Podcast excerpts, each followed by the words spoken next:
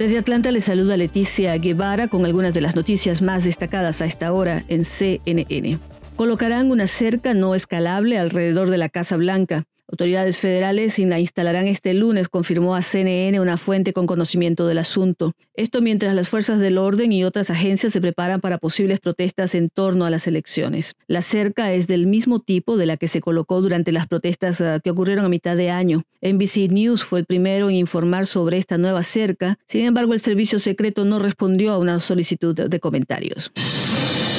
Aumentan a 85 el número de muertos por el sismo en Turquía. La información la proporciona la Autoridad de Gestión de Emergencias de Desastre de ese país tras el terremoto del viernes en el mar Egeo. Las autoridades turcas también reportaron 994 heridos con 774 personas dadas de alta de los hospitales, mientras que otras 220 permanecen hospitalizadas. Murat Kurum, ministro de Medio Ambiente y Urbanización de Turquía, dijo este lunes que 58 edificios se derrumbaron o sufren daños críticos como resultado del terremoto, mientras otros 397 edificios han sido evaluados con daños menores.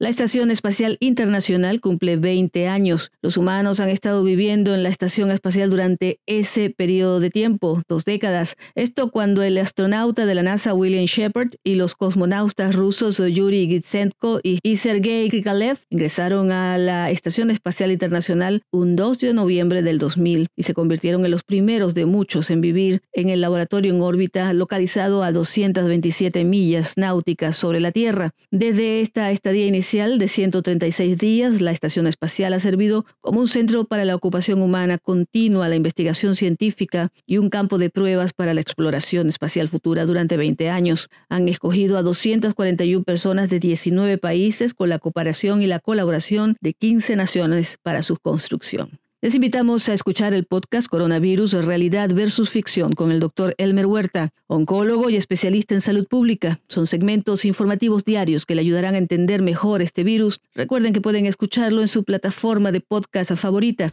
Desde Atlanta les informó Leticia Guevara. Sigan conectados y bien informados a través de cnne.com.